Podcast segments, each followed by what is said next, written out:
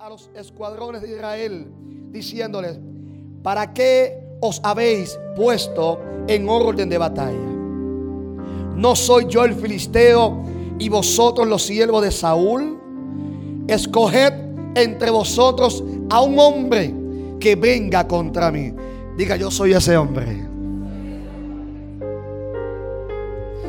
Y si él pudiere pelear conmigo y me venciere, nosotros seremos nuestros, vuestros siervos. Y si yo pudiere más que él y lo venciere, vosotros seréis nuestros siervos y no y nos serviréis. Y añadió el filisteo, hoy yo he desafiado el campamento de café. Lo voy a repetir.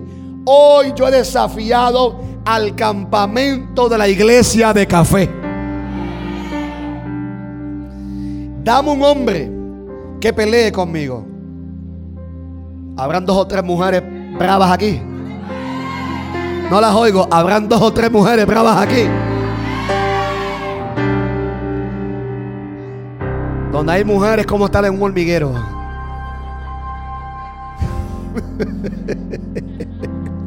Aleluya. Verso 11. Oyendo Saúl y todo Israel estas palabras, del filisteo se turbaron y tuvieron gran miedo. Verso 24 al 26 dice, y todos los varones de Israel que, que veían aquel hombre huían de su presencia y tenían gran temor. Y cada uno de los de Israel decía, no habéis visto aquel hombre que ha salido. Él se adelanta para provocar a Israel. Al que le venciere el rey le enriquecerá con grande riqueza, le dará su hija y eximirá de tributos a la casa de tu padre en Israel. Entonces habló David a los que estaban junto a él diciendo, ¿qué harán al hombre que venciere a este filisteo incircunciso para que provoque a los escuadrones del Dios viviente? Hijo, ven por acá. Haz una oración. Gloria a Dios. Padre, te adoramos, te glorificamos en esta mañana. Gracias por tu presencia que se hace palpable en medio nuestro. Gracias por tu amor. En esta hora te pedimos que la palabra depositada en nuestros corazones caiga en terreno fértil, Señor. Que podamos atesorarla, que podamos guardarla, Señor. Y que sea una activación literalmente en nuestro espíritu, espíritu de Dios. Cancelamos y reprendemos, Padre. Ahora mismo toda distracción y todo aquello, Dios. Oh, que quiere sacarnos del diseño, Dios mío. Sabemos que en esta en esta hora, Dios, tú harás algo mayor, algo poderoso, Señor. Lo podemos sentir en el ambiente y en la atmósfera, Dios. Por ende, oh Dios mío, haz lo que tengas que hacer. Cubre, Dios mío, a tu hijo, profeta, Dios. Que todo lo que salga de sus labios sea palabra de edificación y de bendición. Y si es confrontación, que la podamos recibir, Señor. Porque tú eres Dios que ama, que corrige y que nos lleva, oh Dios mío, en avance, Señor. En el nombre de Jesús estamos listos, expectantes, preparados, Dios, para lo que tú vas a hacer ahora en este momento, Dios mío. En el nombre de Jesús. Amén.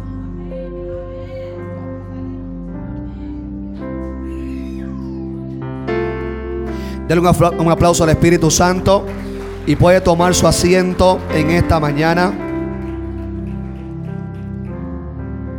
Aleluya.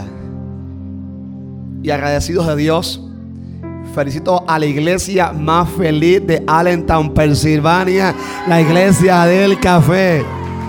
Ay, así te están. No, no, no, lo pueden hacer mejor. Yo felicito a la iglesia más feliz la iglesia que está llena de júbilo. De todo Pensilvania. Aleluya. Eso. Ahorita hay que terminar con merengue, no sé, con algo. Con sabor. Sí, Señor. Y porque la gente tú van a la iglesia con unas caras, no, hombre, no. Estamos celebrando fiesta. Amén. Agradezco a los pastores Mingo y María por la oportunidad, la consideración, agradecidos por su hospitalidad. Hemos sido más que bendecidos, mi hijo y yo, en este tiempo que estamos acá y convencidos que vendrán otros nuevos tiempos para poder estar con ustedes. ¿Cuántos dicen amén? Aleluya. Agradezco también acá al ministro de Dios, Jonathan. Oye, pero qué elegante está ese hombre. Oye, óyeme. ¿Ah? Sí, mira, alguien dijo una vez que está este hombre bien macho, él, tú sabes. Yo soy el hombre de la casa, casa mando yo. Y la mujer dándole cuerda. Dándole, yo soy la cabeza del hogar, el macho de la casa. y, cuando ella dejó que él se, se paseara, ¿verdad? Ella dijo, nunca se te olvide que aunque tú eres la cabeza, yo soy el cuello. Y la cabeza sin el cuello no se puede mover.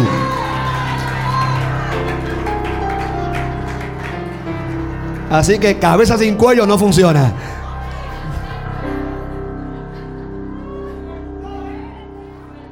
¿Te, gustó esa? ¿Te gustó esa? Vi dos o tres mujeres tomando nota. Anota el dato.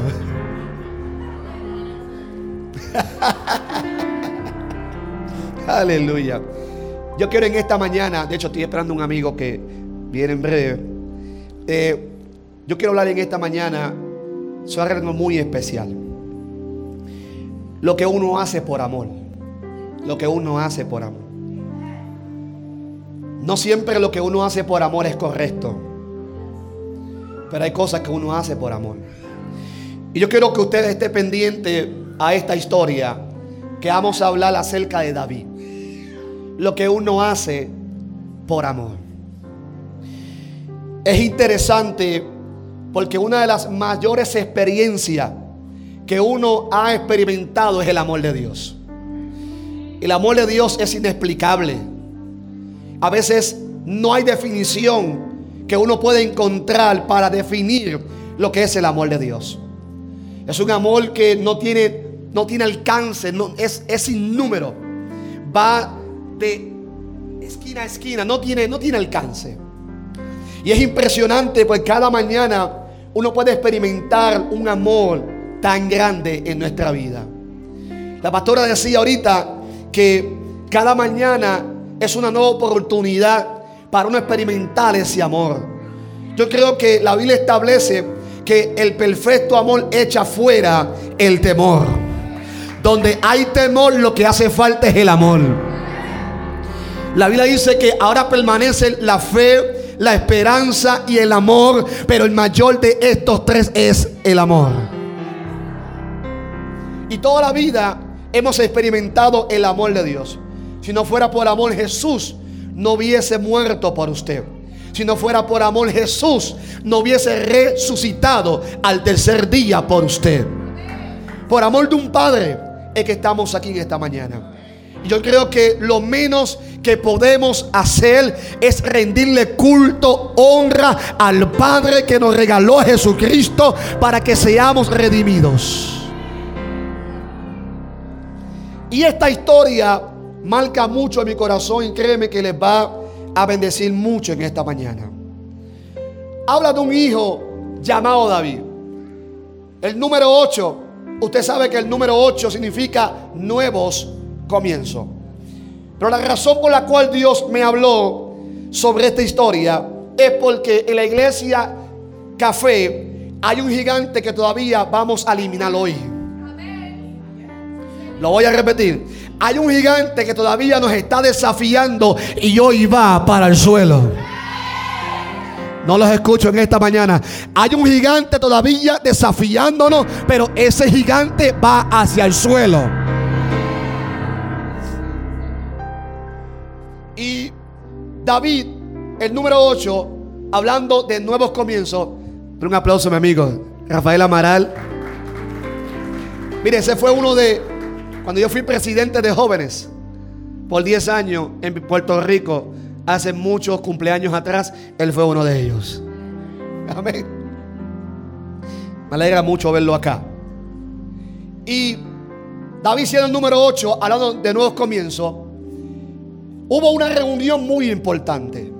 Y escuche esto. No hay mayor desilusión que haya una reunión y tú no seas invitado. Sabiendo que de alguna manera tú eres parte. Tú eres parte integral de lo que Dios está haciendo o de lo que Dios va a hacer. Pero hubo una convocatoria porque se había anunciado que había un profeta llamado Samuel que visitaría la casa de papá. Y el padre preparó todo el escenario. Porque venía una visita especial. Venía voz de Dios y no de hombre. Con una asignación específica. Y el padre prepara todo. Convida a sus hijos. Sus hijos se preparan para recibir tan grata visita en su casa. Sin embargo, hubo un hijo que no fue invitado. Hubo un hijo que no fue convidado, el menor, llamado David. David ni se enteró, no vio el flyer, no vio el anuncio en Facebook, no se enteró por WhatsApp o por WhatsApp que había una celebración muy importante donde vendría un profeta a la casa para establecer un tiempo sobre la casa y sobre Israel. El profeta Samuel llega a la casa. Mire, déjeme decirle algo. Acostúmbrese a no siempre ser invitado. Acostúmbrese a usted nunca ser el favorito de la gente. Acostúmbrese a usted nunca ser el más aplaudido. Porque estamos demasiado acostumbrados a la bendita aprobación de la gente.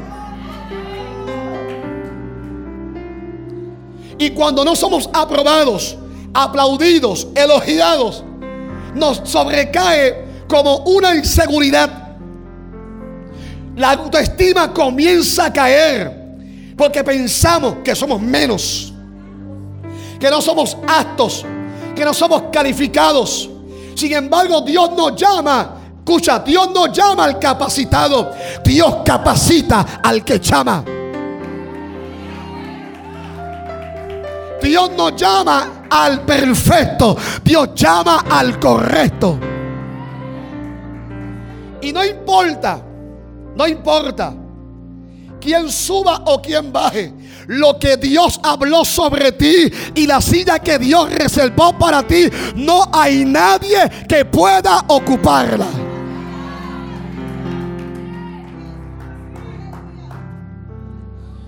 Y David, como de costumbre, hija, estaba trabajando para su padre. No hay nada mejor, hija, que trabajar para papá. Yo no he visto en la Biblia que Dios haya llamado gente vaga. Gente vaga, gente pasiva. A todos los que Jesús convida y los invita a ser discípulos, a todos yo trabajando. De hecho, es interesante porque cuando un judío, un niño judío, a los 12 años cumplía su edad, venían rabinos específicos para que ellos recitaran el Pentateuco o la Torá. Y el niño que supiera recitarlo era tomado para sí y llevarlos a las escuelas de rabinos. Parece ser que los doce discípulos, ninguno aprobaron. Porque a ninguno que Jesús escogió, Jesús los halló en una escuela rabínica. Jesús los halló trabajando. Por eso es que tú eres el escogido en este. Por eso es que tú eres el que Dios va a escoger en esta mañana. Porque Amaral a ninguno Jesús los halló en una escuela rabínica. A Pedro, Marcos, Lucas, Juan, Santiago, a ninguno los halló. Cuando Jesús les dice, ¿quieres venir en pos de mí a ser mi discípulo? Ellos se sorprendieron porque Jesús no les pidió recitar la Torah o el Pentateuco. Jesús le dijo, yo solo busco un corazón disponible y yo estoy frente a una iglesia que tiene el corazón correcto. Escuche bien, por favor. Ellos se sorprenden porque dicen, ¿cómo que Jesús no me pide recitar y me pide el corazón? Hay gente que se sabe la Biblia completa. Completa. Pero son unos bochincheros. Ahí, me fui como que por jíbaro, ¿verdad? Muy bien boricua, full.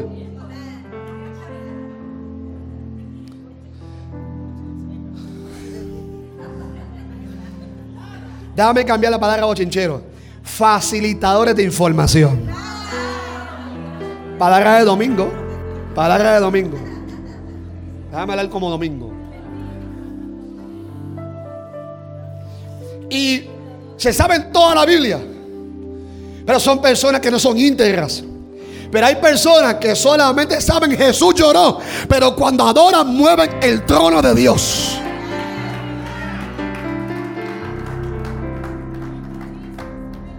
Halló trabajando. Y David no se enteró de que había una reunión. No fue invitado. ¿Usted imagina que hay una fiesta? Escucha bien, por favor. Que hay una fiesta, una celebración y tú no seas invitado. ¿Cómo te vas a sentir? Eso toca tu orgullo. Toca tu autoestima. Trabaja en tu mente. El profeta llega y comienza a ver sus hijos de Esaí. Esaí se los presenta porque Esaí sabía o conoció a qué venía el profeta. Venía a buscar el próximo rey de Israel. Y los hijos en pasarela comienzan a exhibir sus cualidades, su físico, su revelación, su mentalidad, su proyección. Sin embargo, el profeta impresionado, al parecer todavía no sentía la convicción. Hasta que de momento él entiende que al pasar los siete hijos, él dice, aquí está. Sin embargo, la voz del Espíritu Santo siempre llega a tiempo. Yo quiero decirte en esta mañana que aunque tú no estés en la mente del hombre, que aunque tú no estés en los planes del hombre, cuando se vaya a tomar la decisión, vendrá la voz del Espíritu Santo y tu nombre saldrá a relucir. Vendrá la voz del Espíritu Santo y tu nombre será escogido.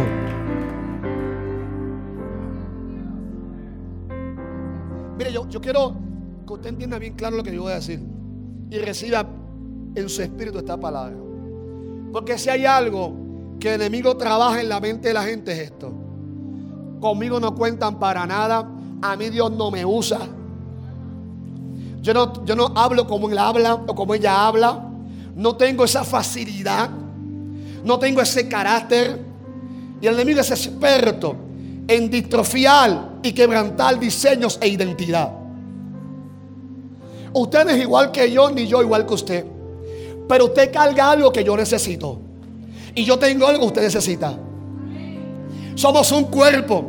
Aquí no hay nadie más grande que otros. Somos un cuerpo cuya cabeza es Cristo.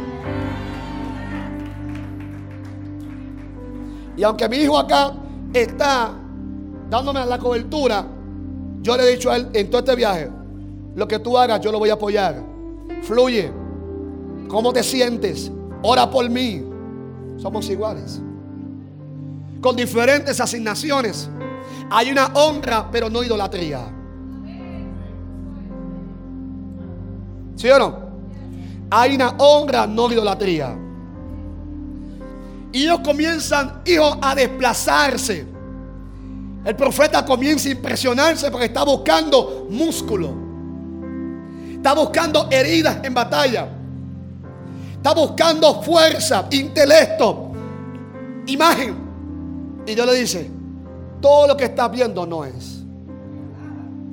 Yo vengo a decirte que todo lo que estás viendo no es. No es. Y el profeta tiene que entonces, pastora, renunciar a él mismo, rendirse y decir, son, la gran pregunta, bendita pregunta. Espera siempre esa pregunta. Son todos estos tus hijos. El profeta entró como que en, una, en, una, en una batalla en su mente. Me habré equivocado. No veo más nadie acá. He visto una pasarela, un desfile de grandes hombres con carácter, con físico, lo que yo necesito. Sin embargo, al parecer, escucho la voz de Dios que me dice, no mires lo que está de frente a ti porque yo miro el corazón. Escucha acá, escucha acá. Yo he visto mucha gente en la iglesia que están heridos, que están marcados por hombres y mujeres en la misma iglesia, por ministerios, por palabras proféticas, porque no fueron diligentes en el espíritu, en poder mirar no el físico y lo que la gente está buscando, no miraron el corazón. Por eso es que Dios está mirando hoy tu corazón. Y por eso es que hoy Dios va a levantar gente sin nombre.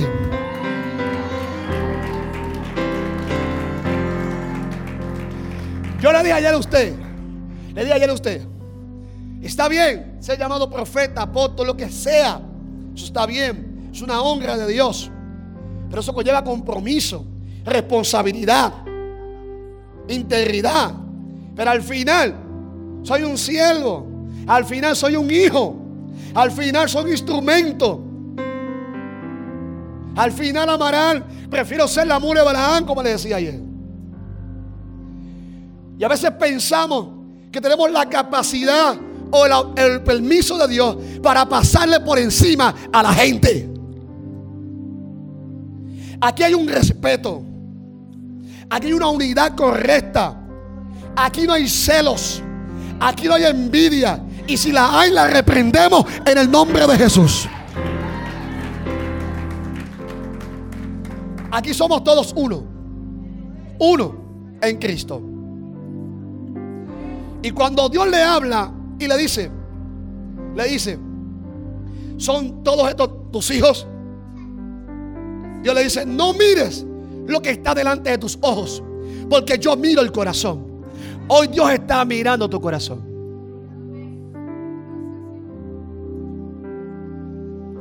El Padre dice, diga, conmigo, queda uno, queda uno. Ahora diga, diga conmigo, falto yo. Porque esta fiesta no comienza hasta que yo llegue. Esta fiesta no comienza hasta que yo llegue. Si el infierno pensaba que Dios no me iba a llamar, se equivocó. Porque esta fiesta no comienza hasta que yo llegue.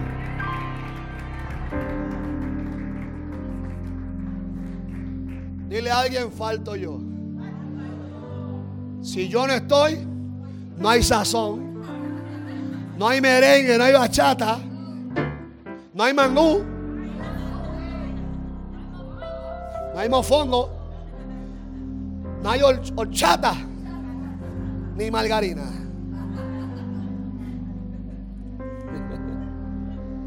Y él dijo, falta uno. Aunque del menor. El profeta se impresiona. Y dice, falta uno. Y él dice, ¿dónde está? Él apacienta mis ovejas. El mayor llamado es el servicio. El pastor decía antier, bendito sea el que lava los baños. Bendito sea el que limpia la alfombra. No hay mayor honra del cielo que el servir.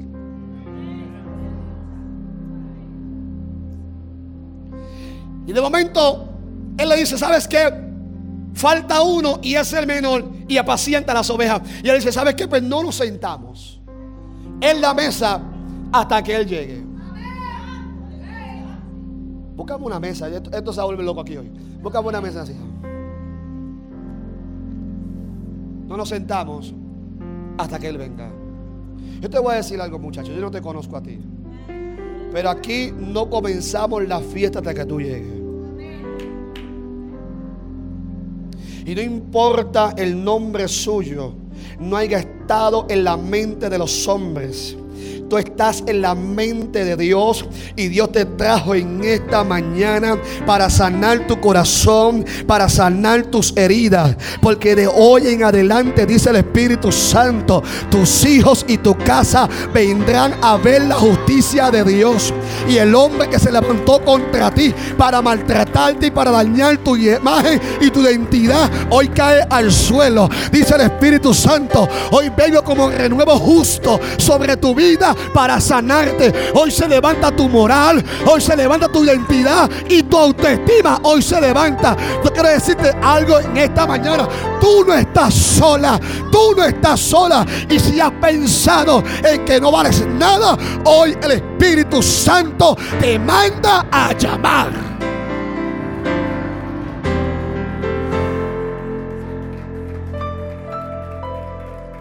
Aleluya. Gloria a Dios.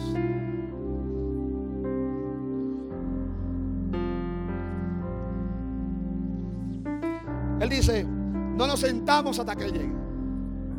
No te imaginas los hermanos, los hermanos, los super espirituales, los que te juzgan, los que andan por el aire, los santos de los últimos días.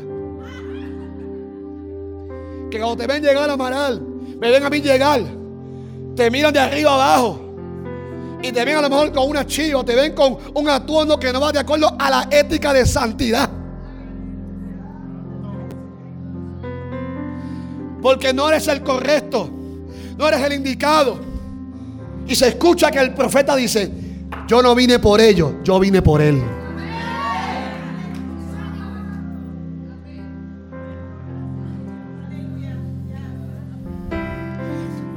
Busque exaltarte tú,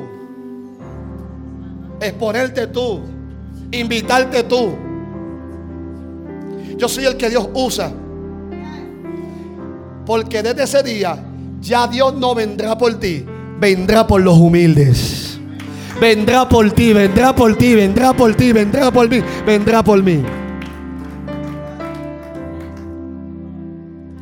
Dice la Biblia Julio que corre la voz y van a buscarlo. ¿Qué estaba haciendo David? Trabajando, sucio, sudado, no estaba vestido, no estaba recortado, estaba trabajando. Cuando lo llaman y él llega a la casa, ¿tú te imaginas? ¿Tú, estás escuchando cuando alguien cruje los dientes? ¿Cómo es? Los grilla. Yo sé de grillo, pero grilla está bien. Me grilla. Los, grilla, ¿verdad? Hay mucha gente que grilla los dientes.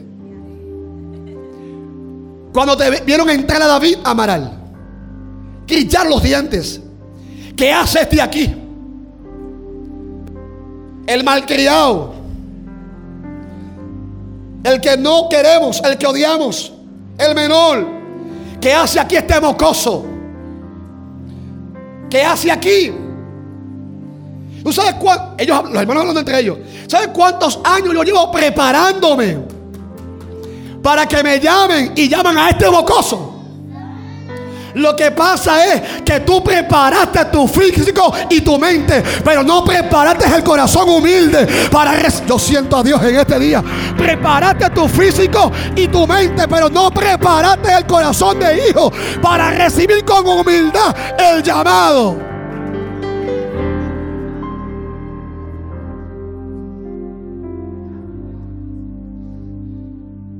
Julio, él está dando contigo ahora, ¿sabes? La palabra hermanos hablando. ¿Sabe cuántos años llevo preparándome? Para que venga y que este profeta llamara a mi hermano. Que no tiene oratoria, no tiene homilética, no tiene instituto, no tiene nada. Y lo llaman a él. Que mucho Dios tiene que bajar a dos o tres del caballo. Y llevarlos a humildad.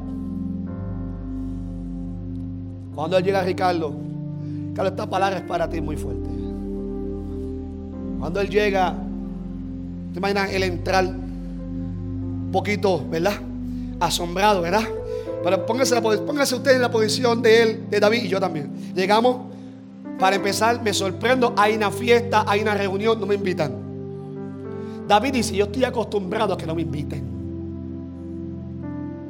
Yo estoy acostumbrado a que yo sea la persona que nunca abracen. Que nunca cuenten con ellos, conmigo. Yo estoy acostumbrado a esto. Acostúmbrate. Acostúmbrate. Aquí lo que debe importarte es que estés siempre en el pensamiento de Dios. Que estés en la mente de Dios. Y cuando él llega, tú te imaginas él, que hay aquí, la cara de vergüenza del papá. De decirle a David, David, vamos, vamos, por lo bien dramático. La cara de vergüenza. Papi, ¿qué pasa aquí? Que todos están bien vestidos. Y siento vergüenza, estoy sucio, apesto, no me he bañado, no tengo ropa correcta. ¿Qué pasa, papi? Hijo, te mandaron a llamar. Hijo, hoy hay un llamado del cielo. Y tus hijos, tus hermanos, están en lista. Pero parece ser que dentro de la lista tú no estabas y Dios te tenía. Por eso estás aquí. Por eso estás aquí. Pero papá no entiende lo que está pasando, papá. Te voy a explicar, hijo. El profeta que estás viendo en casa viene con un mensaje. Viene a elegir al próximo rey de Israel. No, espera, papá, pide, espera. ¿A quién? A ungir al próximo rey de Israel. Hoy Dios viene a ungir al próximo revolucionario de Allenton, Pensilvania, que se va a levantar en esta mañana.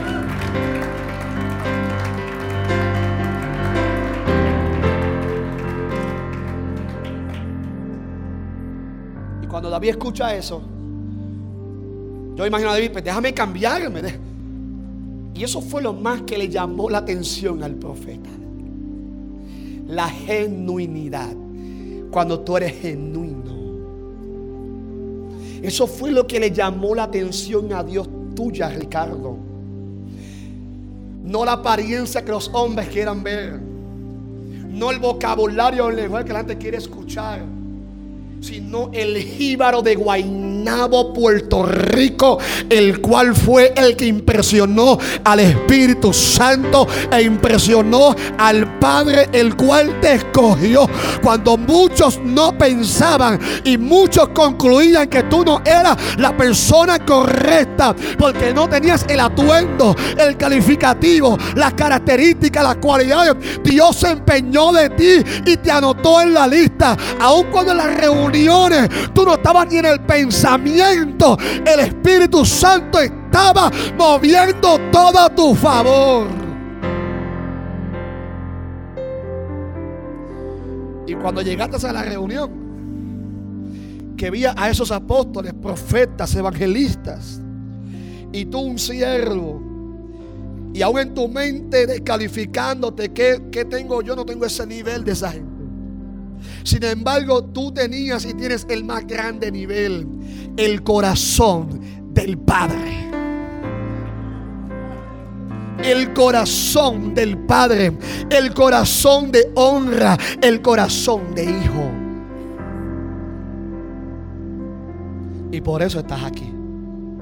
Y por eso que lo próximo que Dios va a hacer en tu vida es una revolución sobrenatural. Prepárate porque aunque estás sirviendo con el corazón como lo hace, Dios ha preparado una generación que te habrá de servir, que te habrá de coordinar, donde entrarás y saldrás de Puerto Rico, donde saldrás con asignaciones para impactar y trastornar generaciones. Dice el Espíritu de Dios, hoy yo arranco de ti complejos que todavía quedan, inseguridades que hay dentro de ti. Hoy yo arranco de ti, dice el Espíritu de Dios. Toda autoestima que aún está lacerada. Hoy sano tu autoestima y entras en un momento saludable del Espíritu. Cuando llegues a Puerto Rico, tu papá espiritual, mi amigo Brian Caro, verá en tu rostro un, semblante nuevo, diferente yo te lo dije a ti, que este viaje marcaría tu vida para siempre. Porque ya no serás llamado meramente el escudero, serás llamado el pastor en propiedad, rumbo a su próxima asignación, rumbo en su tiempo a ser establecido. Porque el profeta vino no por los siete hijos de Isaí, el profeta vino por el hijo que nunca fue invitado, pero ya Dios lo tenía en su mente. El profeta vino por ti. Dios vino por ti. Él vino por ti. Y hoy te van a ungir. Oh, aleluya. Vamos, déselo fuerte al Espíritu Santo. Déselo fuerte al Espíritu Santo.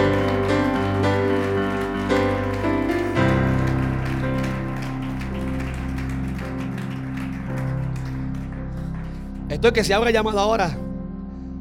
Estamos listos. Pero necesito dar la palabra. Yo sé que esta palabra iba a ser Dios me la trajo esta madrugada y yo sé que iba a ser de esta manera, pero falta más. Dios nos va a sorprender. Y David Amaral, papá, pero déjame cambiarme. El profeta le dijo, no. Ahora entiendo. Ahora entiendo. El profeta dijo, Pastor Mingo, ahora entiendo. ¿Cómo es que Dios mira el corazón y no el físico, no la imagen? Yo estaba mirando el físico, ¿sí? Estaba mirando los guayazos, porque si tiene guayazos y marcas, este es el indicado porque ya tiene experiencia. Y ahora que te veo, David, ¿tú eres David? ¿Sí? ¿Tú eres David? David, ahora que te veo, Dios me acaba de corregir, me acaba de romper aquí. Dios necesita romperte esta mañana.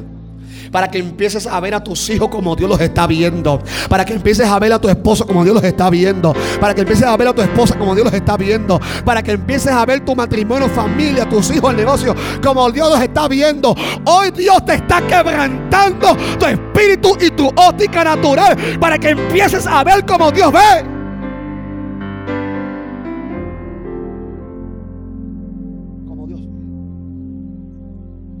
Sigo. Sigo. Como Dios ve. ¿Tú eres? ¿Tú eres David? Sí. Dios le dijo, úngelo. Ese es. Siempre Dios, siempre Dios cuando uno piensa que uno ha llegado y que uno y que Dios. Úngelo. Ese es. Ese es el que va a ir en contra de todos los pronósticos. Ese es el que va a dejar a la ciencia asombrada. Aleluya. Ese es el que va a dejar a los médicos asombrados.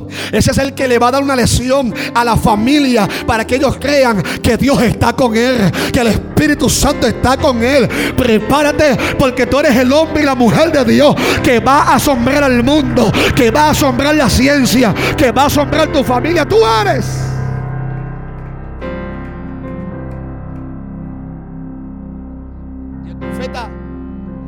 Toma la redoma, toma, perdón, el cuerno, no la redoma, el cuerno. Y comienza a ungir pastor a David. ¿Te imaginas el aceite cayendo sobre David? Vamos, cierra tus ojos. En es que yo siento a Dios bien fuerte. Cierra tus ojos en esta mañana. Y visualiza el aceite cayendo sobre tu cabeza.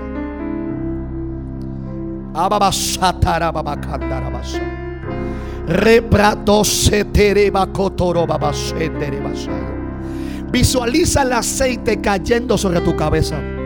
Deja por un momento tu pensamiento de que no puedes, de que fallaste, de que no eres el correcto ni el calificado, de que no mereces tal llamado, de que no mereces tal honra. Visualiza como Dios ve. Visualiza el cuerno de aceite y el aceite siendo derramado sobre tu cabeza, no en privado. Hoy Dios te está ungiendo en público.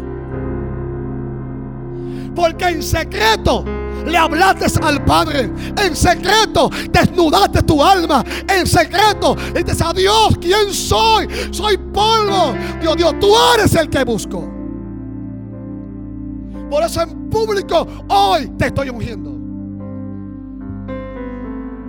Visualiza el aceite siendo, Pastor Ricardo, derramado sobre tu cabeza. Ante los ojos de aquellos que no creyeron en ti, en tu llamado, en tu ministerio, en tu negocio, en tus hijos, en tu casa. Visualiza que mientras cae ese aceite, hay una, hay una transformación, hay una transición adentro, hay una circuncisión en el corazón.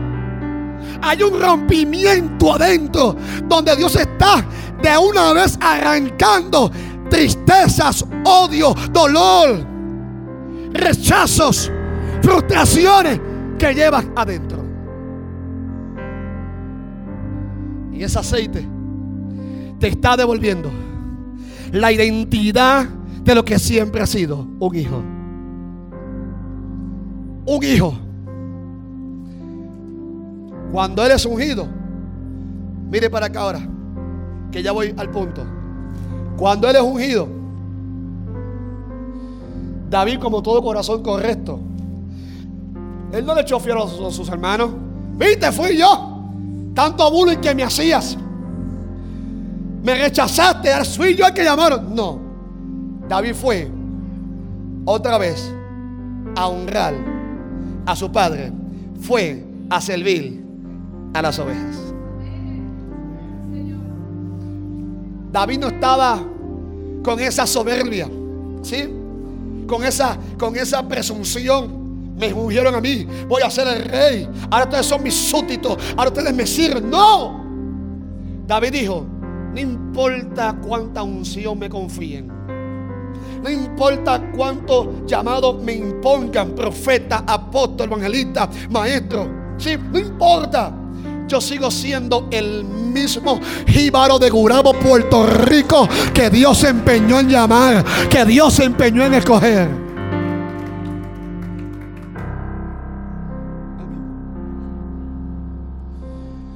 Y se fue eh, Ricardo a trabajar. Los hermanos siguieron, pero llegó el tiempo de la guerra. Llegó el tiempo de la, de la batalla. Y David se fue a trabajar. Pero llegó un día. Vengan los hermanos tener que pelear con ese coraje. Frustrado, molesto con su hermano. Sus aspiraciones fueron cortadas de raíz. Sus aspiraciones fueron cortadas de raíz. Y llega un día donde el padre le dice a David, David, necesito un favor. Mira esto, mira esto. Aunque Dios te unge, Dios te prueba. Va a probar tu carácter. Va a probar tu corazón antes de enviarte. Antes de establecerte. David, yo necesito. Mira, mira el favor que le pide el papá. El papá le dice: Yo necesito un favor. ¿Cuál, papi? Yo necesito que tú vayas a donde tus hermanos. No, hombre, no. Donde tus hermanos. David hubiese dicho: Yo soy el rey de Israel próximamente que vengan ellos a mí. Envía a tu servidor, a mí no. David dijo, Padre, yo voy. Es que lo que te mantiene en alto es tu humildad. Lo que te mantiene en alto es tu corazón íntegro. Lo que te mantiene en alto es que siempre seas el mismo. Nunca cambies. Nunca cambies. Nunca cambies que cuando yo leí la palabra a los pastores ahorita, ustedes van a tener que buscar los hieres. Porque es una palabra muy pesada Dios. Pero escuche esto. David va allá y le va a llevar alimentos. Rafael le va a llevar alimentos. Lo primero que los hermanos dicen cuando lo ven. ¿Qué haces aquí? Presentado. Metiche. Ahí salió el corazón de la abundancia del corazón habla. Hay gente que te abraza y te saludan y te aplauden. Pero lo que están esperando es tu primera caída.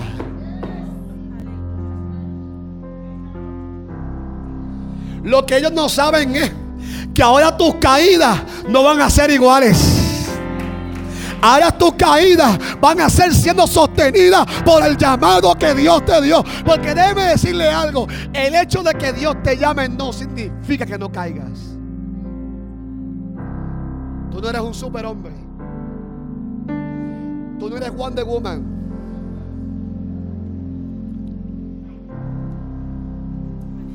La diferencia es que ahora cuando tú entras en debilidad y puedas caer, tú reconoces antes de el llamado, la unción, el compromiso, lo que te confiaron. Tú no pecas porque es malo. Tú pecas porque amas al Dios que te llamó. Porque amas a Dios. Y antes de hacer algo, primero piensas en papá. ¿Le dolerá su corazón cuando me confió? Y aun cuando muchas veces, hablemos claro en esta mañana, aun cuando muchas veces nos hemos salido del carril, porque a todos nos ha pasado, que sabe que estamos mal, sabe que Dios sigue mirando. Por eso es que a veces, a veces digo, Señor, ¿qué tú ves? Dios sigue mirando el corazón.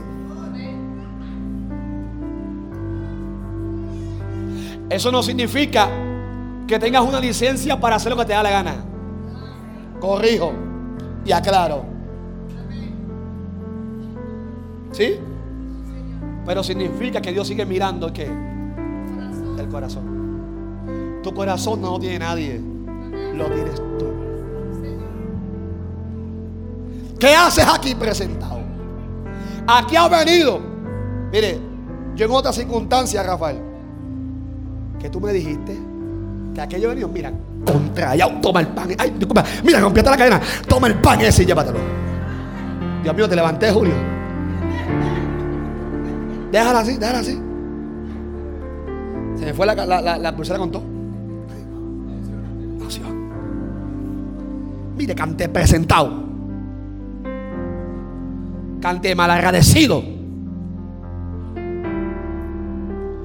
Yo tuve que pasar por el valle, por el desierto para traerte comida y tú eres tan malagradecido. ¿Ah? ¿Sabes todas las veces que hemos orado por gente? Que lo hemos bañado, limpiado, le hemos dado dinero. Que lo hemos hospedado.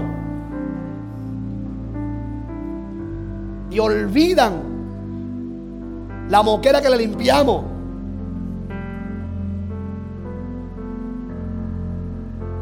Y olvidan que no eran nadie. Comieron a la mesa. Y parece que les dio un pequeño aire de grandeza.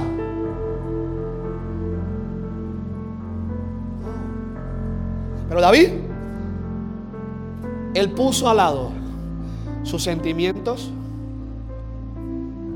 lo que vivió y dijo, porque cuando le dijeron eso, otra vez el, el diablo le dijo, Ve que a, ti nunca te quieren. Contigo nunca cuentan. A ti nunca te invitan. ¿Eso es qué? ¿Eh? Estoy acostumbrado. Pero yo estoy aquí porque el papá me mandó a hacer esta comida. Y yo cumplo. Mira, una vez, yo recuerdo que yo le di like a un post hace muchos años. Y fue un post de un ministerio americano donde rápido me llamaron, ese concilio en particular en Puerto Rico, la persona que me invitó a ese concilio, que por muchos años yo le he predicado. Y me llama y me dice, Javier, eh, el prevístero quisiera reunirse contigo para que tú le expliques lo que tú hiciste ahí, lo que tú le diste, el, el like que tú le diste. Porque lo que esa persona está predicando va en contra, es herejía. Para empezar, yo no soy de su concilio. En ese tiempo, hace muchos años. Y yo le dije, pues te llamo mañana. Cuando llama el otro día, le digo, ¿sabes qué? Con todo respeto, le dije a ella, con todo respeto. Yo entiendo que no veo la necesidad de reunirme con el prevístero. Es una opinión muy personal mía. Y yo creo que por muchos años yo he sido un instrumento que ustedes han invitado. Y no tengo problema. Mira lo que dije en ese momento. Y no tengo problema ni voy a tener corazón malo si ustedes me tachan y me vetan. Me cancelan en el concilio de ustedes. Porque yo soy otra iglesia. Dicho y hecho. A los dos días comenzaron a llamarme pastores de la isla para cancelar mis invitaciones. Me pusieron en la lista negra por solamente darle un like a un post. Y porque no quise explicarles a ellos, a la religión, a lo que los hombres quieren dominar y, castrar y apoyar su opinión. Y eso me dolió, me trastocó, pero yo me dijo, tranquilo. Y fueron muchas, cancelado, Y esto era, es como si pastor me llamara, Javier, cabezudo, todo sí, todo bien. Mira, quiero decirte que ha habido un cambio de planes en el servicio y tenemos que cancelar. Y yo, pues la primera está bien, pero cuando el que fue consecuente, pam, pam, pam, pam, pam, pam. Diga conmigo, pero un día. Diga conmigo, pero un día. Diga, siempre llega el día de Dios. Predicaba, iba, estaba predicando en San Sebastián. Y de momento estaba en otra iglesia, de otro concilio independiente. Iba a predicar José Luis Hernández, mi amigo. ¿Lo conocen? José Luis Hernández, de Puerto Rico, ¿lo he escuchado? Poderoso. Y él no podía predicar. ¿Y quién estaba en San Sebastián? ¿Quién estaba por allí, por esos lares en San Sebastián, que ellos se enteraron? Javier Cabezudo. Y me llamaron por tercero. Javier Cabezudo, sí. Usted pudiera venir acá a predicar porque José Luis no pudo. Cuando yo llego, la que invitó no sabía cómo mirarme. Y yo le dije, ¿sabes algo? Yo hubiese dicho que no a esta invitación. Tú sabes lo que hay en tu corazón. Pero sabes algo, yo aquí cumplo con el llamado de Dios y yo no tengo nada contigo y te voy a predicar igual como siempre lo he hecho porque a mí me llamó Dios.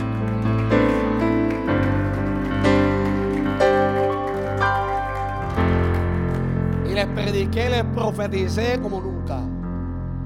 Les pagué hasta la comida. Para que aprendan. Tú le das la lección a alguien no actuando igual que ellos.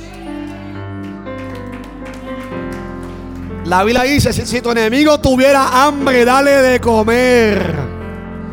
Si hay que caminar con él una milla, camina con él una milla, dos, tres, lo que haya que hacer.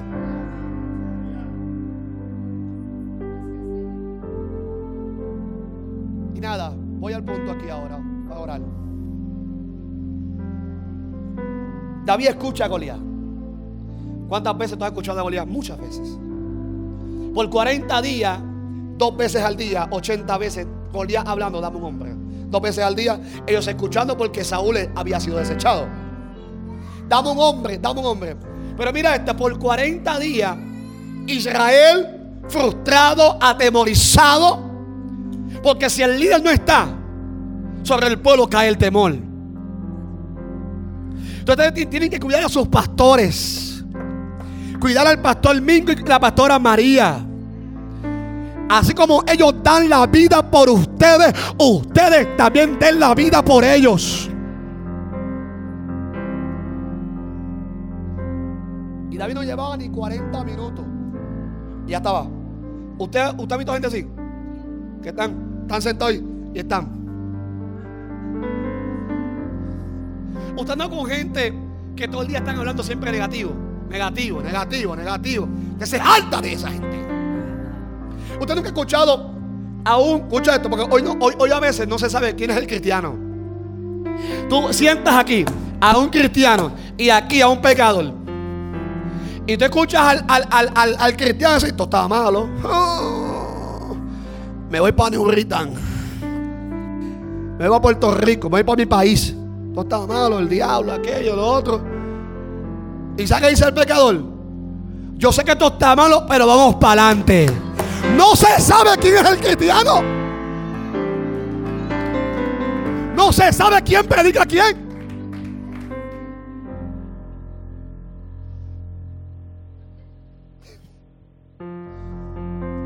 Y David lleva 40 minutos. Se paró. Díganme qué le darán al bendito hombre que venza este. Parece que ya se le comenzó a activar el llamado. Cuando tú tienes el llamado de Dios, tú estás quieto. Por eso aquí no es para los pasivos, son para los violentos de espíritu, los que arrebatan lo que es la gloria de Dios. No sé cuántos dos o tres violentos hay en esta mañana.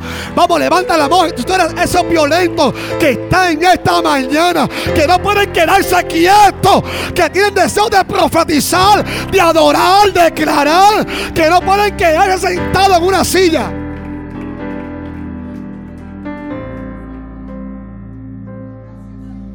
Dijo, pastora, ¿Qué darán al hombre que venciera este hombre? Nunca esperes que te llamen. Porque hay momentos que tienes que dar el paso al frente. Yo estoy esperando confirmación de Dios. Y es como acá que Dios. Yo estoy esperando que Dios me hable. Y Dios acá. Y yo esperando que tú te muevas. ¿Quién espera a quién?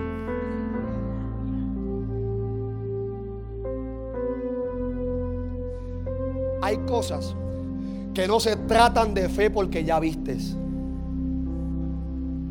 Se trata de tomar acción de lo que ya Dios te reveló. Le dijeron a Moisés que tú haces clamando. No es hora de clamar. Ya te mostré la nube de día y la columna de noche. Es hora de marchar. Sobre esta casa hay una palabra. Y lo que no tenga que ver ya con confirmación, sino con hechos. Pues hora de marchar, declarar y creer.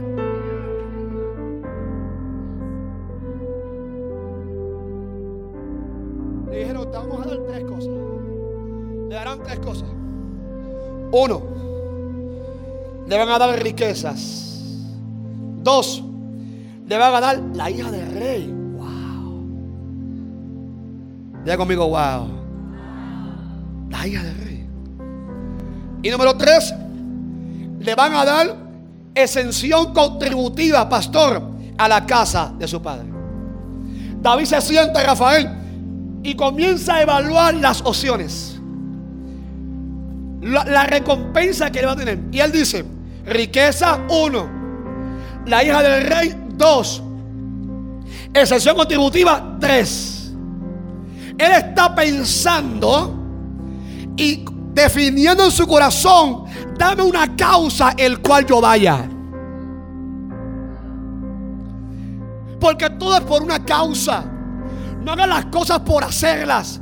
Siempre habrá una razón o un motivo. Si aquí no estás por una causa y un motivo, estás en un culto más religioso y saldrás como llegaste.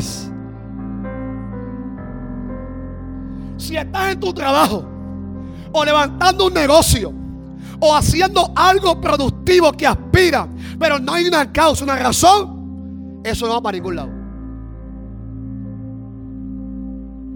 Hay una visión, un llamado, una razón, pues ¿qué tú haces? Estás perdiendo el tiempo. Y cuando David ve las opciones, él oró y dijo, encontré un motivo, encontré una causa. Escucha mi iglesia, la razón por la cual David decidió enfrentar a un gigante, él no teniendo experiencia alguna no fue por riqueza. Él dijo, cuando yo sea rey, riqueza voy a tener. Cuando yo sea rey, mujeres de más habrán para escoger. La razón por la cual, y esto fue lo que tocó mi corazón. La razón por la cual Pastor Ricardo David decidió aceptar el desafío más grande de su vida, pero el desafío que lo catapultaría para lo más grande en su vida. Tú estás solamente a un desafío de que tu vida cambie para siempre. No suena, no, no emocionado esta mañana. Tú estás a un desafío para que tu vida cambie para siempre. Lo voy a repetir por tercera vez. Tú estás a solamente un desafío para que tu vida transicione y vaya al próximo nivel ya sea en tu finanza, ya sea en tu casa, ya sea sobre tus hijos. Hoy es el desafío que Dios ha preparado y estás a un solo desafío para ir a lo próximo de Dios.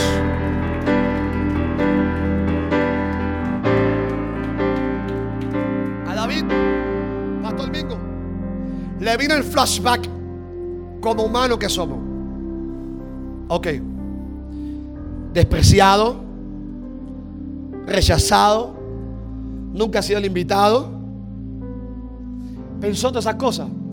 La razón por la cual Rafael, David decidió enfrentar al gigante Pastor Mingo fue por amor a su papá. Cuando le dijeron a él, habrá exención contributiva a la casa de su padre.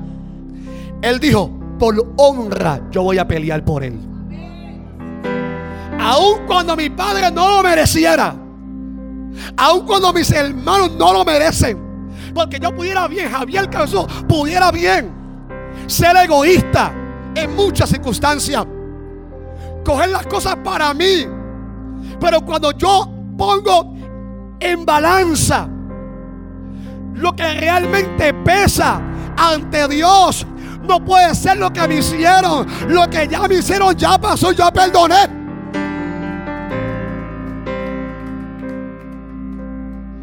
Puede ser las veces que me hicieron caer y ahora le voy a devolver el mismo golpe. No. Yo le hubiese hecho al papá. No. Si él puso a mis hermanos en contra, él nunca impidió que mis hermanos no me respetaran, no me honraran. Sin embargo, David no pensó solamente en su padre, ni en sus hermanos. David pensó en toda una generación. Esto no se trata de ti, Ricardo. Se trata de las generaciones que vienen detrás de ti. Esto no se trata de ti, Julio. Se trata de las generaciones de tus hijos y los hijos de tus hijos que vendrán detrás de ti. Es por ello que tú vas a enfrentar al gigante. Es por ello que vas a enfrentar tu mayor desafío. Lo vas a hacer por amor a ellos. Por amor a tu padre. Es que vas a enfrentar al gigante.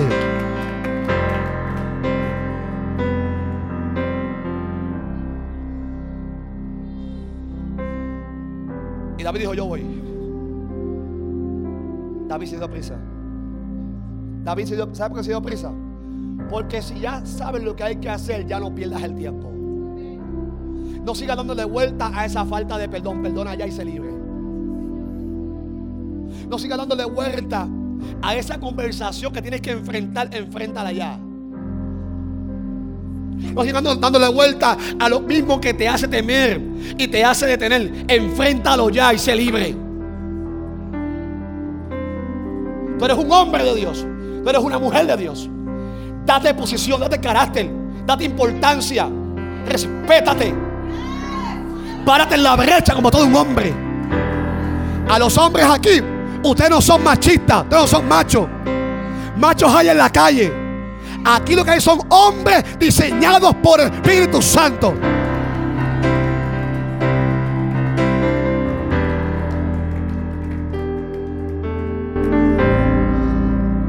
¿Sabe algo?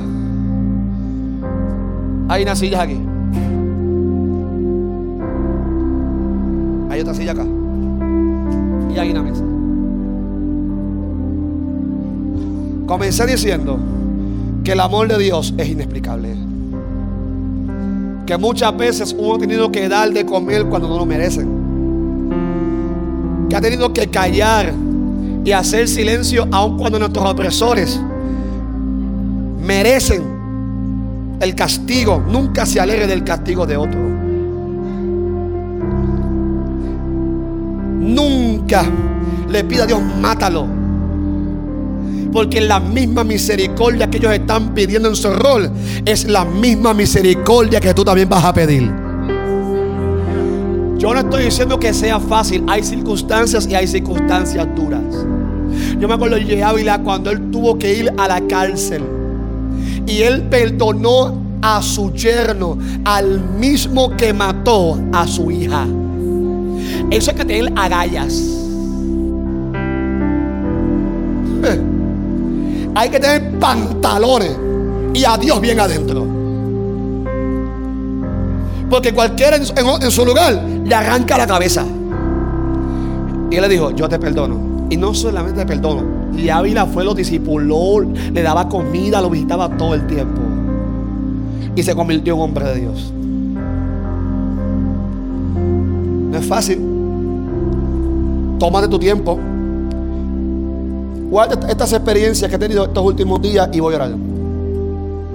Para terminar con esto. Mire, en estas últimas semanas, en lo que yo hago, Pastor Mingo, me he encontrado con diferentes situaciones.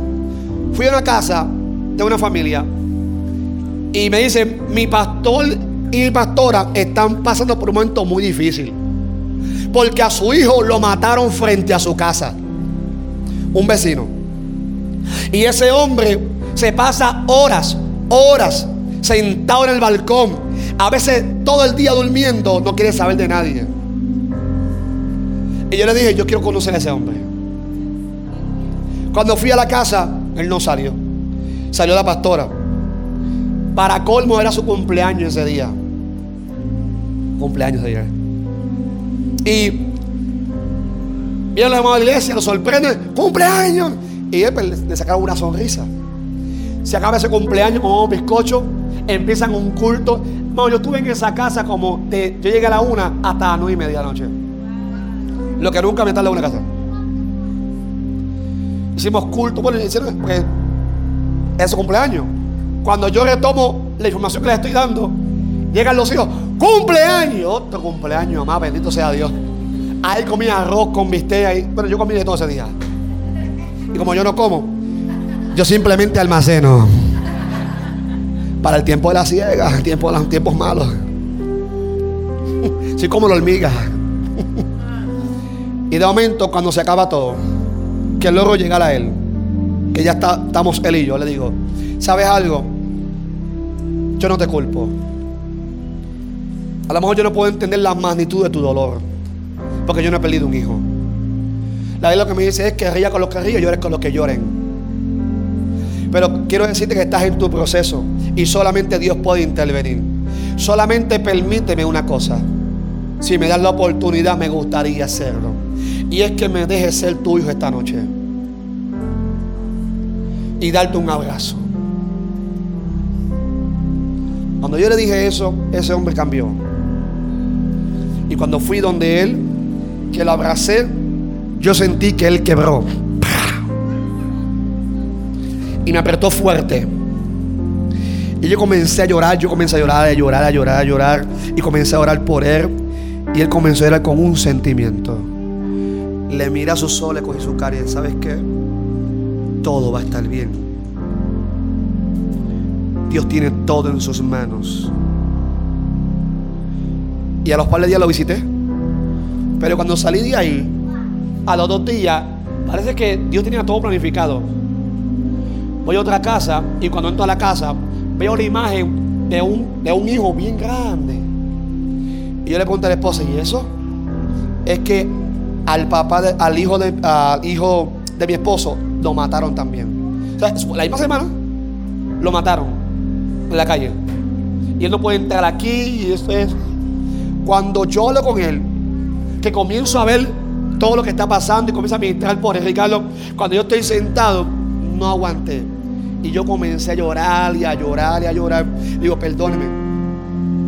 Porque ahí me di cuenta que muchas veces tú piensas que estás en tu peor crisis, que estás en tu peor situación. Y hay personas que han sabido perdonar. No hay mejor liberación que el perdón.